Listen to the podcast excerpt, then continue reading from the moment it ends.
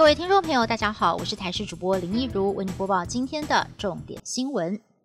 上市制药大厂旭富芦竹工厂的火警意外，不但是波及到了邻近四家公司厂房，更是让旭富制药的生产线全数烧毁。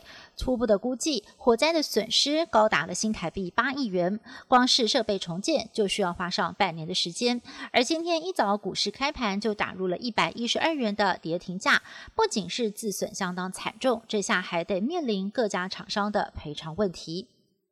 玉山降下了入冬以来的第一场雪，就在今天早上，玉山气象站八点二十分观测到了入冬以来的第一场雪。截至九点五十分左右，积雪累积零点五公分，温度达到了零下二点七度。气象局表示，这几天受到了科罗旺台风中层水汽北移的影响，水汽加低温配合，周二到周四，三千五百公尺以上的高山都有降雪的几率。至于北台湾的雨会下到什么时候呢？气象局预估可能得等到周六，天气才会转为干冷。来猪进口行政命令表决日倒数。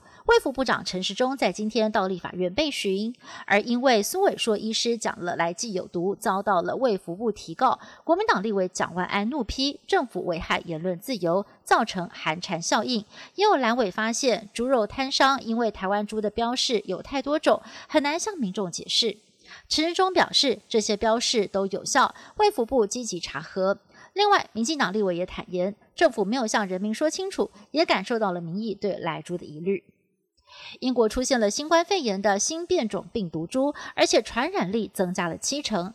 在此同时，英国星期天单日通报新增三万五千九百二十八人确诊，比上一个星期天暴增了将近两倍，而单日新增三百二十六人死亡。英国卫生大臣表示，新病毒株已经失控。英国政府为了遏制疫情蔓延，宣布从当地时间星期天开始，伦敦与英国南部进入紧急的新一轮封锁，防疫警戒提升到第四级。原本松绑的五天耶诞节假期确定要取消了。民众对于政府的防疫。作为颇有微词，首相强森面临了上任以来最严格的考验。